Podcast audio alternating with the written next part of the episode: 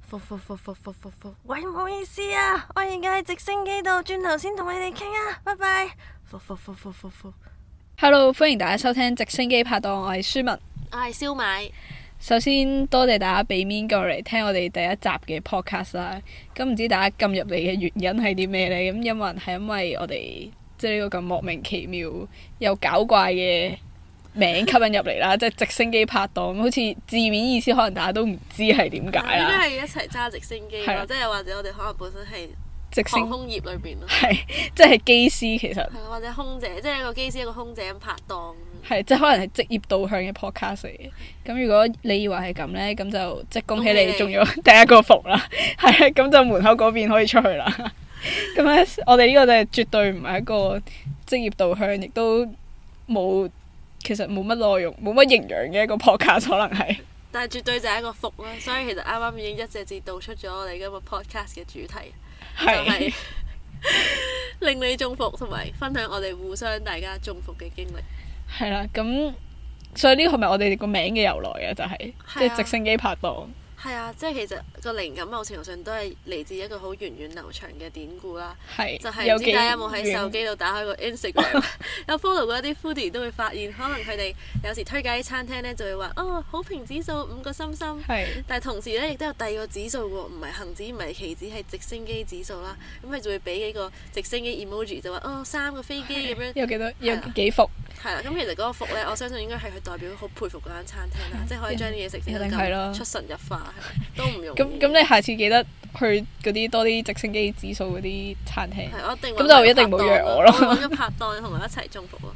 係啊啦，咁係咯，大家都知道，你相信其實你哋身邊都有一個直升機拍檔啦。而我哋呢個 podcast 就係、我由我哋呢兩位拍檔組成嘅一個直升機指數亦都好高。係啦。 咁呢個就係我哋個名嘅由來啦。咁話時話，其實錄呢個 podcast 係邊個嘅鬼主意嚟嘅？係你頭先唔係咁講啊，你頭先嗰用字唔係咁嘅，嗯即啊係係咪後咧邊個屎忽痕邊個屎忽鬼屎忽痕搞啲咁嘅屎棍出嚟？啊我問。係啦。咁係邊個咧？好似好似誒唔知，我哋成日都有啲咁樣莫名其妙，即係突然之間嘅 idea 咁樣就搞個咁樣嘅 project 出嚟啦。其實我以前都有試過嘅， 不過最後就傷冇痕累累，無疾而終咗咁樣咯。係好似像極了愛情。 Oh no！係啦，咁所以 我話俾我老婆知啊，雖然我冇老婆。係啦，咁所以呢一個 podcast 其實我哋都係無意中可能傾下傾下偈，應該就係我講先嘅 podcast，因為我前排即係可能半年前度就開始比較多聽 podcast 啦，咁主要就聽啲旅遊相關嘅 podcast 嘅。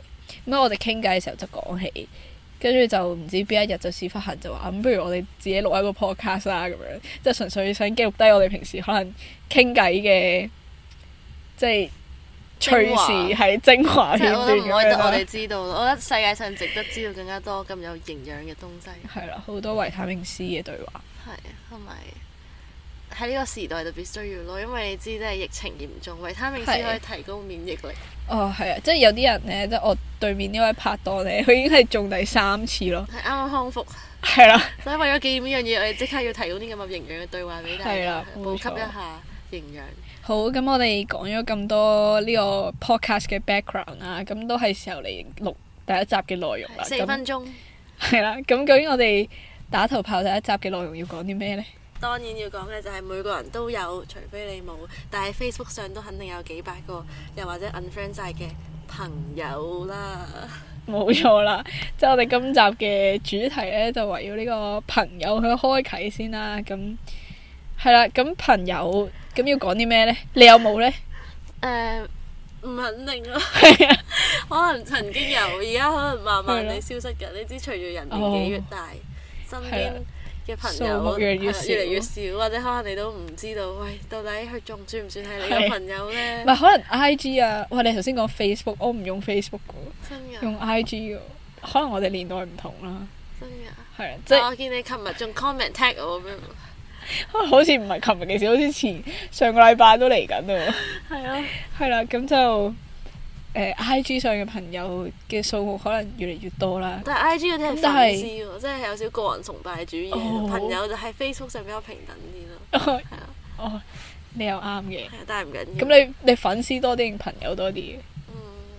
你以暫時嘅知名度應該係啊。差唔多啦， OK，都係幾百個咁。好，嗯， 幾百個都多噶啦，都多噶啦，係啦。咁所以年紀越大，可能你身邊嘅朋友就越嚟越少，但係有機會 IG 嘅朋友就越嚟越多。同埋咁我哋要唔要講下究竟我哋我哋係點樣相識嘅？其實同好多人嘅相識方法都一樣，見到面四個 hi，自然就會熟，冇錯啦，就係咁啦，只不咁過我哋嘅場景唔同，冇錯。咁其實我哋都唔係見過面四個 hi，其實我唔知我哋係見唔。到面啊啦。我唔知我哋係點樣開啟第一句，因為太遠久年代之前嘅事啦。總之我印我好深刻印象就係第一眼見到佢呢，就係九月一號開學，中一開學啦。咁佢就行入我班房度，咁總之我就以為佢係入錯班房。咁咧點解呢？大家中一嘅時候通常咪會有啲銜接班嘅，即係小學生、小學生、初中。咁你暑假會翻學㗎嘛？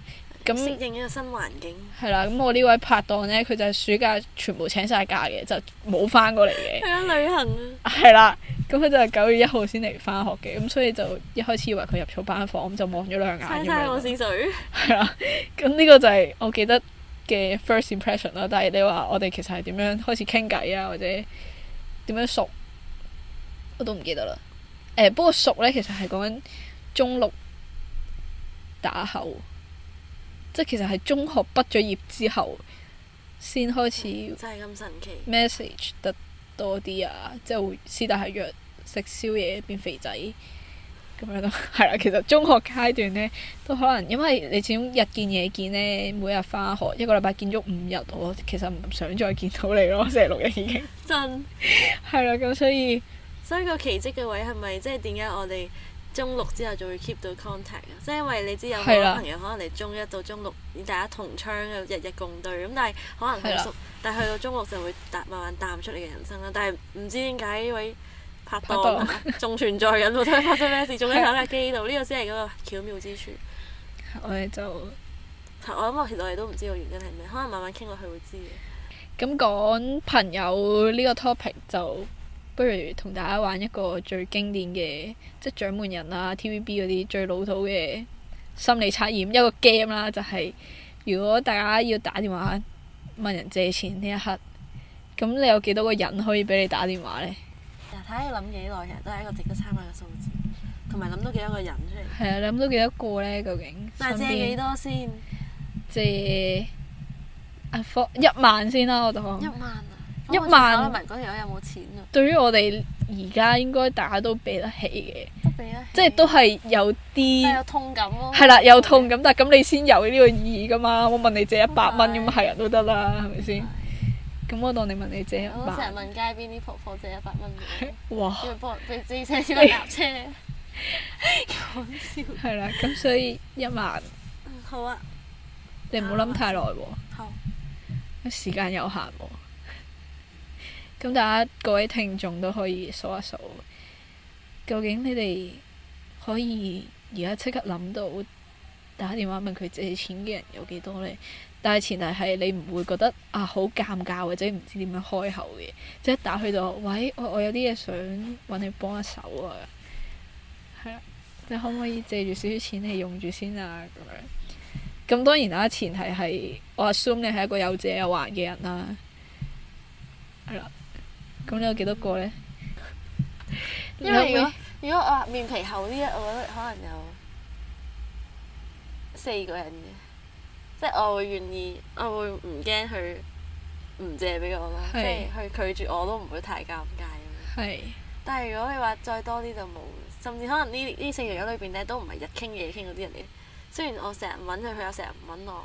哦，但係你都覺得佢夠但我善良，係會借俾你我覺得係嘅，即係如果我你有需要嘅時候，佢都會願意伸出援 手。咁係咪要講我啊？係啊，但係我我個 list 又好似會多啲咯，即係可能有六七個。 都可以借錢。喂，咁你不如籌期，係 啊不如你籌期， 我求其要做咩啊？籌 有期，咩要做啊？籌期。唔知喎，唔知我諗啊下六七個其實籌埋籌埋六七萬已經可以做一啲創業基金嘅開端。 可能可能只係因為我面皮夠厚啫，即係我覺得嗯打電話過去， 我只要講到我嘅原因即係合理，即係我就覺得可以說服到嗰個人係啊。我先我想啱講呢呢，我哋俾個數字啦，即係例如我我嘅數字就係四個，四我個覺得真係可以救得扶危嘅朋友。咁可能舒文佢嘅就係六七個六七個咁樣。啦，咁但係我哋諗翻轉頭，其實我哋平時同出面啲人講，我哋有幾多個朋友，我哋好少講到咁細個數噶嘛。又或者我哋睇我哋 IG 係就咁 close friend 嘅 list 都一定唔止四個人或者七個人啦。咁兩者之間中間多咗出嚟嗰啲人，突咗出嚟嗰啲人又算係咩嗰呢？啲係咩人我覺得係？係咧？你朋友啊，定唔係你朋友？定係佢純粹過嚟食花生湊熱鬧咧？係啦即係咁嗰啲係咪真係 close friend 咧？但係又未 close 到，嗱可能話借錢啊，或者共患難啊嗰種朋友，咁究竟嗰啲又係咩 category 入邊呢？我覺得呢個好都幾值得探討有趣下。啊，係啊係咁，首先不如你講下你 close friend 嗱，即係而家咧 IG 其實咪可能有啲人有一個 public 嘅 IG 啦，俾全世界睇嘅；一個 private 嘅 IG 啦，咁可能 followers 得嗰廿零卅個咁樣。咁但係除咗可能有啲人 account 唔有同 private 咧 private 添，係啦唔會喎跟住一仲個要有 close friend，即係我哋頭先講嘅綠色圈圈咁樣啦。咁嗰個又係你自己揀嘅 list 嚟嘅喎。咁究竟呢三樣當住三樣先啦，係有啲咩唔同？即係大家係點樣去衡量邊啲朋友係進入你乜嘢嘅圈子呢 for 你呢？嗱，for 我呢，其實我就好簡單嘅，即係一個 public 咁就冇冇分啦，咁係人，總之識又可以 follow，唔識又可以 follow 啦。 public 㗎嗰個。我覺得係 public 噶，喂，大家記得 follow 佢啊！舒文、嗯，係咯，大家可以揾下書文。舒文、舒舒文咁樣啦。咁跟住係另外 IG 名就係咁。啦，咁其實我嘅 private 同埋 close friend 呢，基本上個 list 都係一樣嘅，九成都係一樣嘅。咁我純 close friend 粹意思係 public 嘅 close friend。係啊，public 嘅 close friend，咁我純粹係因為懶得轉 account，即係 po 去 private，咁所以呢，照用 public 嗰個 account po，但係呢，就教晒 close friend 係咁解嘅啫。咁所以我覺得就好單純嘅原因。咁唔知你嘅即係點樣分你呢三類嘅朋友嘅 list 係點分？我覺得呢個其實係咪現代人先有嘅煩惱嚟㗎？即係要點樣去歸類自己啲朋友，將佢分分層次啊係、分圈子可能咁係樣。都唔係嘅。咁以前我哋即係書面啲咪酒肉朋友，咁嗰啲係咪你嘅酒肉朋友啊？咁 I G 上大部分都係酒肉朋友有啩，啲甚至其實冇見過添咯。有啲純粹係係啊，見佢幾靚仔靚哦女，咁嗰啲唔計啦。互相尊敬。咁嗯，冇啊！我自己覺得可能個問題係咩話？即係你你分係 public、private 同 close friend。係啊， close friend 呢樣嘢最巧最巧妙之處就係、即係好似人性咁樣好流動，即係你今日想剔佢入嚟就可以，聽日又想踢佢係出去又可以，係係咯。即係例如以我自己作例子，啊 close friend list 可能係睇下嗰一 po 嘅內容到底係合唔合適俾某個人知道咯。即係我舉個實際啲嘅例子啦，例如可能有時我唔想放咗啲朋友嘅飛 機，但我係。又想 po 我嗰日其實做咗啲咩 喎，真哦實原來地係。咁，咁我梗係唔可以俾佢知啦，咁但係我又好想同其他人 分享，咁我就 po 個 close friend，但係就將佢剔除喺呢個表度，係咁、哦嗯可能之後再加翻佢咯。咁但係我又唔係專登去，即係心中覺得唉，佢唔再同我係朋友，只不過純粹覺得有啲嘢想廣播俾其他朋友聽啦，但係咁啱唔係咁好意思俾佢見到，咁所以對我嚟講，可能 close friend 似係一個有篩選嘅廣播器咁樣咯，即係睇下你想係群 send 俾邊啲人，係係咯。即係即係有咩人係適合見到呢個 post 咁解啫。係啊，即係你放咗嗰條飛機就冇話俾佢知，其實我特登放啲飛機，係啊，即係唔好俾老細見到， 冇俾啲同事見到嘅道理係一係啊即係一樣。個防防禦機制咯，所以可能有啲人覺得，誒、朋友可能 close friend 係嘅 comfort zone 喺呢個喺呢個情況上都係嘅，但係 comfort 就啊係係 for 你保護自己某啲資料，冇傷害到佢啦，同埋冇傷害到自己啦，因為你知喂佢可能都睇完好 hurt 噶嘛，咁所以係咯 close friend 個綠色圈圈某程度係一個金鐘罩咯，但係我冇乜事其實都唔會 po close friend 嘅，即係如果係 private 得，其實都已經係哦，知情係人士咁樣啦，咁無謂再做呢個額外嘅區分。係咁，如果你 private 嘅 account 就係啦。咁但係有另一個現象咧，我都覺得其實幾莫名其妙、幾好笑嘅，就係、你有冇試過俾人我係最中意呢兩 close 個 friend？形容詞係即係你你見到某啲人嘅綠色圈圈，但係其實嗰條友你可能都唔好話唔識佢先啦，即係可能見過一兩次係完全唔熟咯， 即係其實我連我覺得神佢山李係我貴嘅星 friend 都唔係嘅時候，我竟然可以睇到佢 close friend 嘅 post，我係覺得摸不着頭腦。其實我對於呢件事，咁到到底你係唔咪代表佢想同你 friend 咧？會唔即係會仲要 send 個暗示俾你，即係佢又唔好意思 message 你，喂可唔可以 B F D O K 啊？即係 呢個已經太 old school，已經係十年前嘅啦嘛。咁佢想用個隱晦啲、欲拒還迎嘅方式，咁咪將你 label 係 close friend，睇下你會唔會問佢？咦，我識你㗎咁，又或者可能打開啲話夾，你有冇諗過可能其實佢想咁？嗯，呢、個真係冇諗過，但係係真係講緊可能見過一兩次面都唔知有冇之後有。冇啲實際你問我例子嘅？即係例如可能佢係你邊個嘅？我真係唔記得，即係可能誒、呃有啲係中學嘅師兄師姐啊，但係講緊係第三四年，即係純粹你知呢個人係邊個，但係唔識嘅咯，真係唔可以話係識咯。我當識可能有交流過十句，咁係冇嘅咯。但係就俾佢 close friend 咗啦。因為我覺得好奇怪嘅位係因為以我所知嘅 close friend 係你自己去揀人去入你個 list，而唔係即係調翻唔轉係可排能除排除噶嘛。咁排除嘅話，我都覺得 make sense 啲啊。即係我唔係佢排除嘅人即係佢啫。冇憎你嘅，咁但係係啦，但係而家唔係喎，就係、係佢愛你。 I G 係你自己加嗰啲人入 close friend 噶喎，咁我憑乜嘢咧？究竟即係佢 close 因為 friend 嗰個意義係咩咧？係啦，即係我好奇下佢嘅諗法係咩啫？即係唔知大家有冇啲，即係唔知有冇聽眾係咁樣，即係即係係咯。咁有咩分別咧？究竟佢所以 close friend 同唔 close friend 嘅 po？咁但係佢 po 俾你睇嗰個嘢，你覺得係有冇咩特別暗示，或者係唔唔見得光咁樣嘅？我又即係唔覺得係唔見得光嘅，即係我印象中啦，即係可能純粹係一啲比較 hea 啲嘅 post，即係你知啦，啊而家 po IG 啊嗰啲都係好講美感噶嘛。咁你通常好鬼靚嘅相啊，或者好好嘢好即係好好食嘅嘢啊，咁樣你先會 po 喺 story 啊，po 喺 post 啦。咁可能 close friend 嗰啲通常啦，都係比較刷少少啊，比較求其插一張，或者純粹哦我而家喺邊啊、時間啊、天氣即係啊當嗰啲咯。 Snapchat 咁樣用。係啦，就係嗰啲 post，但係你話係真係好秘密嘅嘢就唔係咯。咁你有冇試過 reply 佢哋，即係問啊，咁下又冇。從來都冇試我過。我下次試下，係啊，我覺得可能我要 reply 啲咩啊？？但係我我即可係能從此 like 咗會成佢為咗 close friend 咯 like 咗真嘅佢 IG story，即係好似某位朋友跟住俾啲 O 嘴啊、咩心心啊、reaction，跟住自此之後都唔會再睇到。 點知發現咦原來你喺度㗎 ，bye。其實撳錯咗，可能舒文呢個名太 common。真嘅。咁你有冇試過可能加啲唔識嘅人入你嘅 close friend list？我冇啊，即係全部都真係你識嘅。係咁我啊 close 篩選 friend 嘅準則係咩？正經啊，真係。即係你係有要求嘅，或者可能我都反思下自己先啦。即係因為我覺得你個交友準則都好高，即係你都有條原則就係、喂真係識啊，或者真係朋友啊，甚至屋企人咁樣先至會入到呢個綠色圈圈嘅係堡壘裏邊啦。咁但係我自己就當 close friend 係一個。即係啱啱講第一個功用就係好似一個防範機制啦，即係哎唉唔想佢睇到我係鋪喎，驚佢玻璃心或者我玻璃心啦。係咁，但係第二樣嘢用嚟，其實我係當係一個 search function 咁樣咯。即係例如係有一次，我記得有份大學 project 啦，係想揾啲大學生或者自己間大學嘅人去做嘅。係咁我就會專登喺個 close friend list 度撳晒所有我知道係我間大學嘅人啦。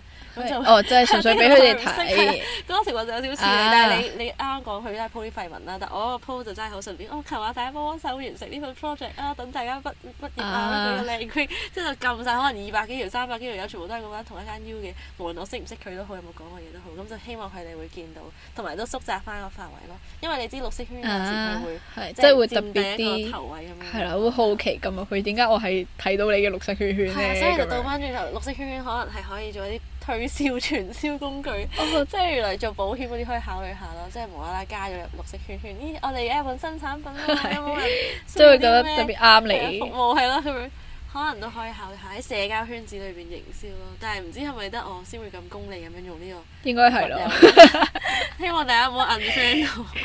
如果你係我 close friend，呢絕對唔係因為我想你幫我做功課，係已經脱離呢個階段，係準備畢業。希望係，希望你成功，你自在己有座冇各位都會啲哦 bless you。我我都 bless me。你有冇一啲都得意嘅 use case 係 for 呢個 close friend？我有聽過有人有咁嘅經歷咯，但係我就冇親眼見過咯。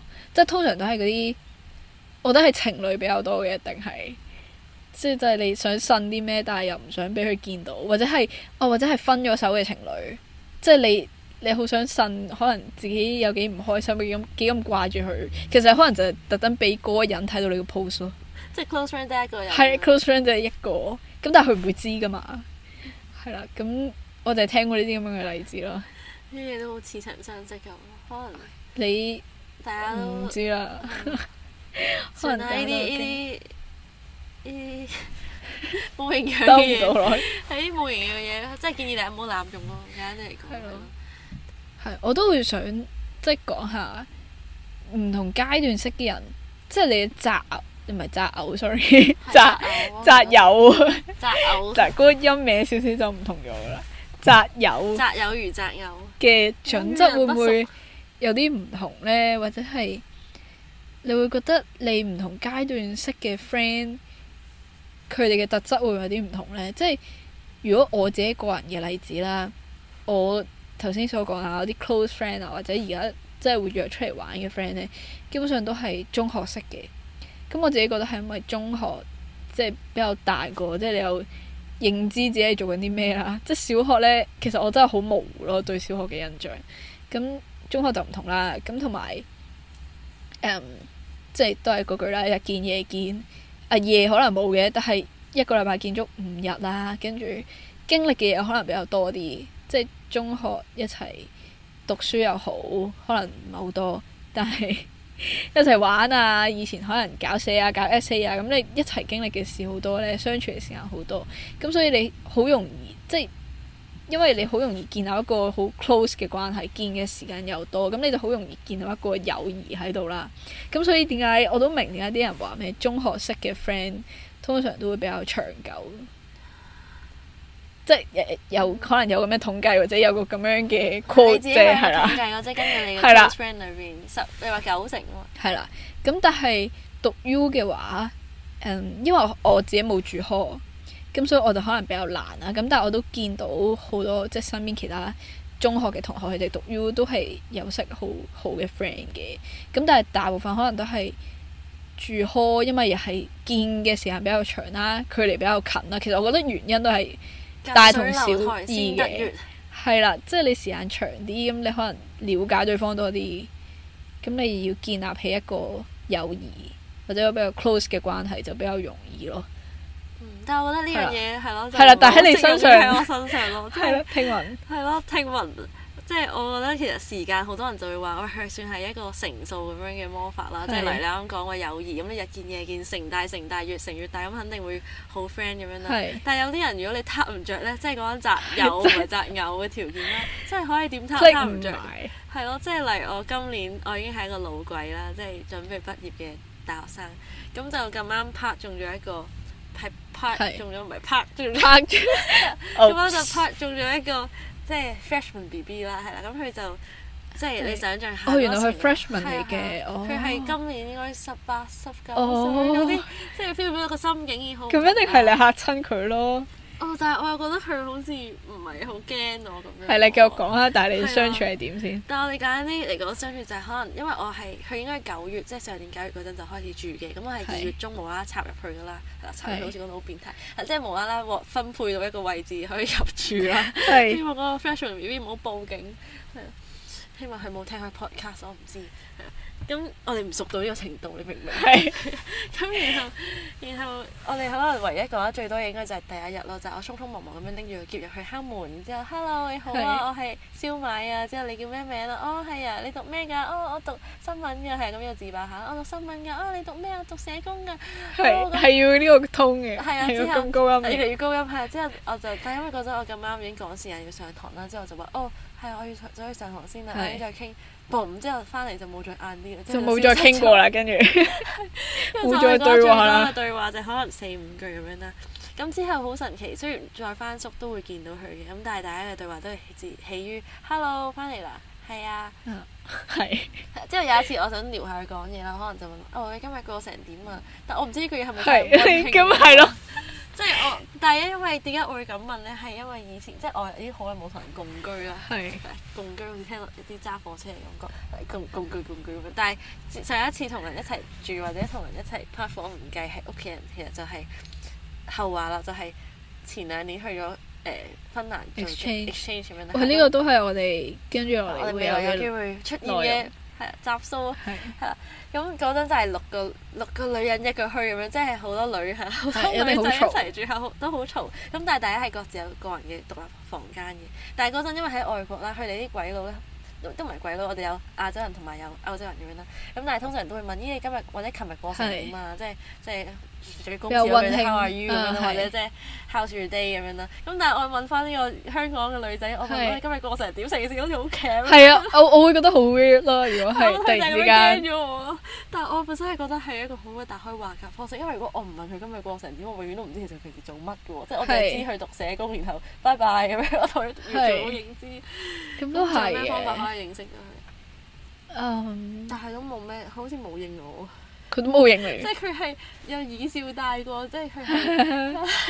我唔知係咪覺得我太傲嬌你我都覺得係，唔係我覺得可能會有距離感嘅。首先，我唔年紀我而家上先知原來佢而家係係啊，佢十八歲 freshman 啦，咁可能佢啱啱入 U 其實都會識好多人，即係佢嘅圈子已經夠大，唔需要再有你。咁但係而家已經硬闖咗入圈子啊嘛，咁都冇得拒絕我㗎，係咪先？但係同埋我知佢唔係一個大 U 狗咯，因為佢係係即係佢個樣首先好都係怕醜 cute 怕怕醜醜佢係怕嘅醜嗰個 type，同埋佢又唔係讀 L type 嚟嘅，但啊，係佢就係正常女仔，同埋唔佢話佢冇上妝咁樣咯，所以我相信佢應該唔係嗰啲好熱衷啊 social 於嘅人 social 係，即係唔係啲超級外向嘅人。嗯，咁我覺得都明嘅，即係唔知我代入我自己，如果係同一個可能大幾年嘅嘅師兄師姐師姐去住科嘅話，可能我哋都未必會即係咁傾偈。不過我覺得係好睇佢住科嘅心態係咩咯，即係如果你話佢又冇上妝又冇玩其他嘢，佢可能純粹真係為住而住哦咯，為咗間係啊，為咗張床，為咗間房而住，咁佢心態上係咁諗嘅話，佢就冇必要去同你建立啲咩關係啦，純粹 hi bye friend 就可以，即係唔嗌交就可以咯。係我都如果我懷自疑己自己會唔會阻住佢瞓覺添？係咯，即係你同埋你又好似唔係成日出現喺 hall 度，誒我即係啊會周不出現但係出時。現嘅時間同佢唔係好重疊咁樣咯，即係可能佢一二三喺度，我四五六喺度。係啦，咁所以你都唔點見面，咁佢就可能覺得冇乜必要同你建立呢個關係。咁我又覺得人與人建立關係，某程度上好多時候都係有啲目的性先會去建立，即係你唔會即係無端端咁樣就好想同呢個人好 friend 或者同佢傾偈。不過我覺得誒、呃你話喺外地，即係你喺旅行期間，好似頭先講話喺旅行期間或者 exchange 啊。咁嗰啲又可能唔同啲嘅，啊但係我純粹講喺香港本土 本地嘅時候，你去識一個人，其實諗翻下，除咗以前可能中學、大學，你即係話同學仔嗰啲，你係因為一定要識嗰啲之外，其即實係被逼嘅。 都都係咁，你冇得揀噶嘛。因為焗住大家係啦呢你個環境唔講嘢焗住好尷尬。喂，但係我哋都係屈喺同一間房唔講嘢都好尷尬，但係佢可以忍受到唔講嘢啊，唔係三四個又鐘唔係唔講嘢尷尬，而係其實都係有目的性嘅。可能以前就係一開始你要做 group project 啊，即或係者為咗大學有個隊友係啦。即係你為咗有隊友，咁你就一定要揾啲人 friend，或者可能以前係一齊食飯咁樣，即係你唔想自己一丁有一條友咁樣食飯。但係佢就係寧願一定有食飯都唔同我食飯。咁咁佢可能唔係買外知賣定買公仔麵喺度煮都唔理 我。咁咁你翻屋企 都會太啦，都唔係嘅，即係咁一次半次唔計啦。係我係琴日咪我琴日都同佢分享咗我啲晚餐，佢都好開心咁。但我始終都唔係好明咯，即係因為你啱啱講到時間或者你常常出現，甚至有啲心理學研究都話，即係你嗰個地方嘅接近，即係係係係咁 show up 喺條友面前，不斷地曝光，其實係會促進到你哋嘅感情。但係好似呢樣嘢係唔 work 喺你兩個我同唔 roommate 之間，我係不斷推佢下前，但係佢都心諗你幾時走啊？唔好阻住我瞓覺。咁你呢個化學反應都幾有趣，都值得去繼續探究下。咁到底乜嘢先構成到一個一段朋友嘅促成咧？即係睇嚟其實都好多促成天時地利。倉頡。哦、s o r r 人 y 和，即係好多天時地利人和先可以打到促成呢樣係嘢，啦而唔係就咁 show up 咯。show up 可能係最基本嘅一個條件，當然冇嘅話其實都好難，但係有亦都絕對唔係充充分嘅條件。好似講到好邏輯學咁，必要條件、充分條都係件，嘅，係咪呢？我又唔知係咪喎，喺我身上又好似誒、即係 show up 就得㗎啦。對你嚟講，係咁見到條友就總係會熟到。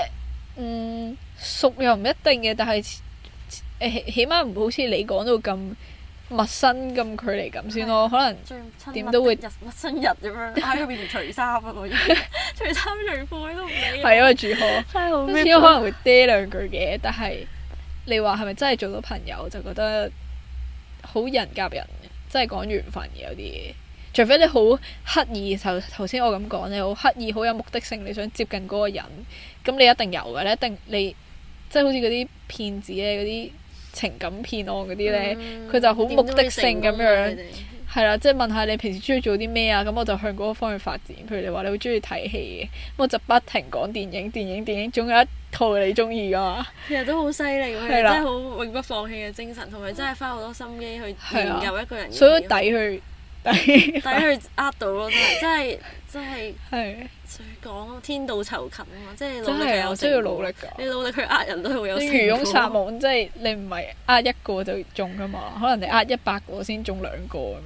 尤其是咧越嚟越大個之後咧，就覺得嗰個目的性越嚟越強咯。即係如果冇乜事都唔會特別識。嗯，可能讀書階段都還好，工作階段嘅時候呢，會唔會更加難去識到真係好交心，即係好似即係我自己講啦，中學或者大學識到嘅 friend，因為你話你話同階級嘅時候可能都還好，即係如果係你上司或者下屬，係啦，但係如果你同階級之後，你哋又有競爭，咁如果其中一個升咗，咁即係好似。即係有啲各為鬼胎啊咁樣。係啦，就好似好好複雜咁樣咯。我總係覺得職攻場心上計之面心風計之攻心計。係啊，我總係覺得職場上面要識到真係好交心、好好 close 嘅 friend，好似好難咁樣。即係我唔知大家有冇咁樣嘅例子啦，真係識變咗到另一種目的性啦，即係同識你到做朋朋友友，啊啦，係可啦能，係有第二種着數。可能就係你防人之心會提高咗，防人之心不可無會。有識其他部門嘅人。我唔知啊，即係我未話真係好踏入呢個咁險惡嘅職場啦、係同埋而家踏入職場，我哋都仲係 small potato 啦，所以人哋唔會對我哋可能有啲咩戒心咁樣。係，即係越無害就越會喺職場識到朋友。我咁但係隨如住果你咁權力諗越係大，咯，相相反就會越嚟係越孤啦，單咁樣，好似好我唔恐怖你唔覺得咁樣？係咩？即係或者即係無敵是最寂寞。係啦，或者你係會同一個階級嘅人咯，嗯，即係好似你有錢人，你識嘅可能都係有錢嘅人，或者都係 CEO 咁老如果我哋闆。做咗朋友係咩暗示？啊嗯誒、但唔係我哋唔同啊嘛，都 話你有冇聽到個主題就係、即係總之同朋友喺唔同時間點度相遇係啦嘅個個暗示或者嗰個嗰個意義係好唔同嘅。咁，但係講到尾，其實我覺得都係要睇你有冇維係嗰段關係咯。咁點樣算係實質嘅行動？有得，例如你自己睇翻啊，咩有為冇啲係友嘢情係你一直都有做開，或者你好後悔啊？如果當初我咁做就好啦。嗯誒、後悔啊，好似冇，好似維係友情方面都做得幾唔錯。 即係自己例如我哋講約你做呢個 podcast，就係我哋努力維係嘅一個嘗係試啦啊。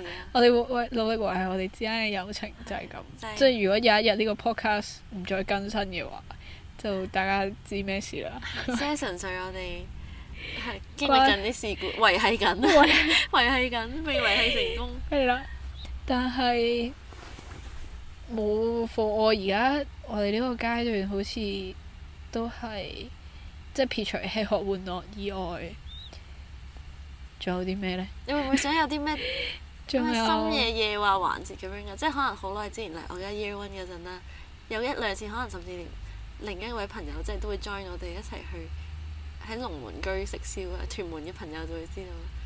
啊但係我覺得我哋好正氣喎，即係我哋好好多正人氣，可能夜晚即係夜話或者約出嚟都離不開，即係尤其是大個啦，好多人都會落巴啊。我哋啱啱嗰種係好 pure and true 咁樣，即係可能去食宵夜、傾傾 trip 喺條街度，或者喺公園公園度一個坐咯，係喺度傾心事定湊 M K 咁，但係可能有啲人佢哋就即係會偏向於去巴啊，甚至去 club 啊排解一啲係鬱結咁樣。我覺得我哋都唔知點解我哋唔興呢樣嘢，落巴。我哋歲數未到啫，可能而家都歲數夠晒啦，超歲數得夠咗，得但係我哋可能個圈子唔係咁，你本身好正氣，即係係啊，即係我哋呢個地區嘅人，我覺得係正氣啲嘅。 即係雖然唔即係唔好揭露自己，我哋住邊區啦。揭露咗龍即係門居啊，好多人都唔知龍門居喺邊噶嘛，可能都係都係。即係我覺得呢一區好似係自成一國字，但係全純全部啲， 牛丸全添，部都好牛丸 多牛丸好事件。多牛丸啊，某啲屋村啊啊冇 club 嘅，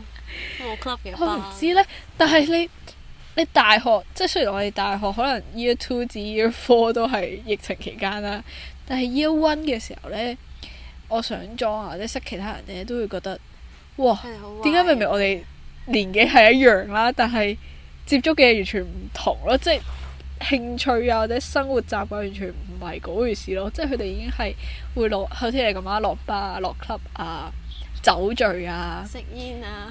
會唔會誒有啲咁食 friend- 煙呢個有個人興趣嘅，咁但係我有哦興趣係食煙係咁咯樣咪即係個人自己選 擇嘅，但係興趣咩 係咪娛樂性咁都係噶嘛。都係，即係排解壓力嘅法，或者係雪茄啊， 即即係 I mean 嗰個嗰個接觸嘅嘢完全唔同啦，即係可能市區嘅人同埋唔知而家會唔會好啊我哋呢咗圈咧，啦，即係我唔好話成個地區咁樣講啦。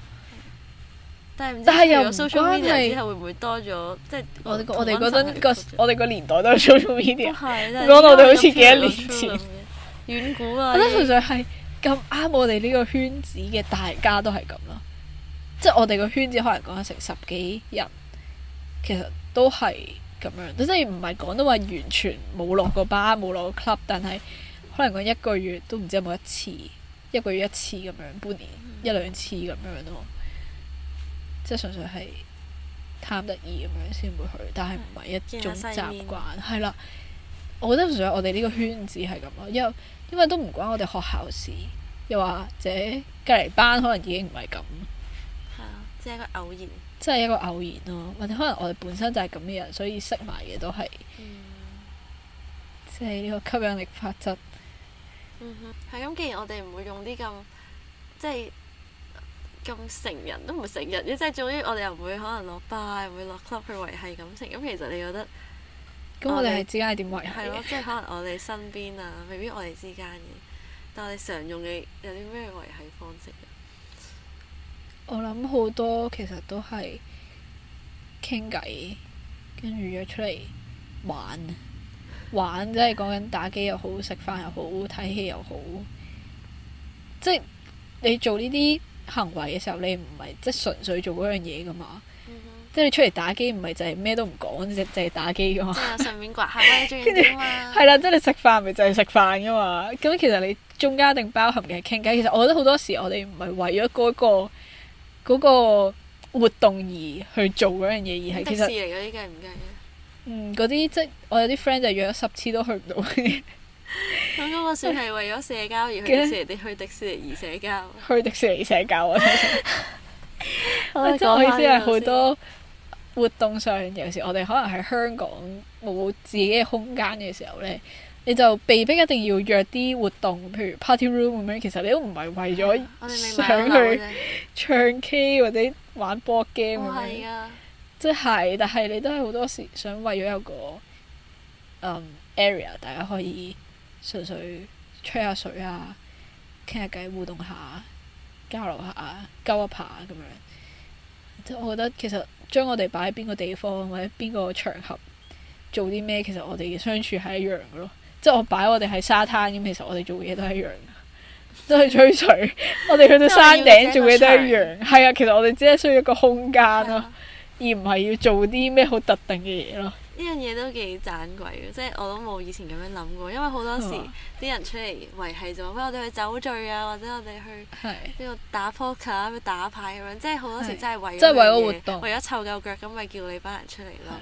但係好少我時候哦就就係咩圈子咯，係咯，但係好少圈子你真係哦，喂諗唔到做咩好喎，但係又想叫，係啊係啊我夾硬諗啲嘢啊，唯有打牌咯，去邊個邊個屋企啊。係咯你，但夾硬我去睇反而覺得戲咯我嘅圈子好多時都係咁咯。係咯，啊但係我哋反而係即係好苦惱，唔係揾邊個，而係喂做乜好啊？係啦要做係咩人好就呢齊啦， 嘢又做到悶啦，時間又約到有時啦覺得，香港都覺得係啦，做到玩到悶晒。但就真係唔知去邊咯，即係你夾硬就要去揾個餐廳食飯咁樣，你其實又唔肚餓，我又唔係特別想真係想食嗰間餐廳，都純粹但係你要有個位去坐咯。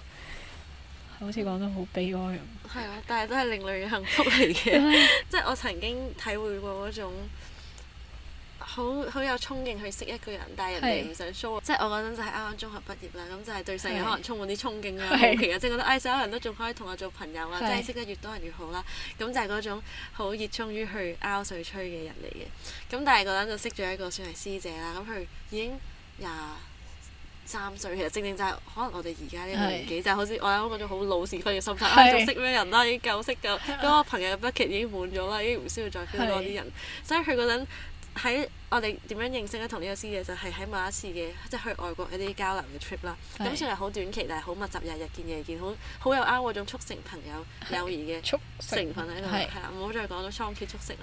係但係去到旅程嘅最後咧，我就即係都同佢講話，即係可能以後都 keep contact 啊，唔係講啲係咁 cam 嘅嘢，但係總之佢意思就係、意思意係思咁就啦係即係希望之後都會繼續即係有聯繫可以 friend 到，啊因為嗰陣真係好 friend，即係日日出即係出雙入對咁樣，講到好奇怪。係咁，但係佢就同我講咗一句即係話，其實你之後都會識好多朋友㗎啦，即係個個都會喺你生命哇！嘅佢過客咁咁直樣接咁理係性咯，嘅，即係佢其實我你之後望翻就唔會覺得係啲咩，可能甚至我哋都唔會再聯絡，所以唔好睇得咁重。即係我心諗嚇，我都十八歲，幫我隨堂講啲咁嘅嘢，我心諗我當你係咩好姊妹啊，同你好 friend 啊，同你係玩得咁埋，同你甚至講心事，即係佢會同我講佢啲感情事啊，乜乜事咁樣啊，家事乜事都講晒俾我聽。我以為哦，你一定當我係一個值得信任嘅知己先至會咁啊樣做。係咁但係點知佢就咁但係唔係 turn 樣 out 一嘢推埋就話，即係其實你之後會識到好多人㗎，即係你即係放過我啊啦，或者即係係其實只係一個過客咁樣，所以我都好 feel 到其實年齡係真係對大家對友情嘅觀念啊係好大，但係都幾得意喎咁，但係佢係啊，即係佢有呢個佢諗好開法宗，但明係義啊但係佢又同我同講你分享好多佢自己嘅嘢咁樣，係，所以佢分享嗰個界線就係佢唔係以到底我哋發展到 Friend，咩友 friend 誼做前提咯，佢純粹即係可能對好多人都嗰係個啱咁，我諗或佢者睇個時機係咁係個 feel 啱，啊咁佢就 share 啦咁樣，即係甚至或者可能佢就當我係落級嘅一個陌生人咁樣，係即係佢唔覺覺得呢啲係啲咩好好 private 嘅好需事要交心係啦先可，以你可能個人都唔同，但係佢咁直接咁樣講都幾幾好你啊，令你。你認清咗呢個事，我真係好香港，我對即係我你係咪做錯咗啲咩？點解你咁樣推開我啊？啊 都因為係以前大家嘅概念會係，如果冇乜事就繼續 friend 到落去噶嘛係。但係你唔會諗到有個人同你講冇噶啦，我哋係真係佢冇咁直接咯，就算唔係都。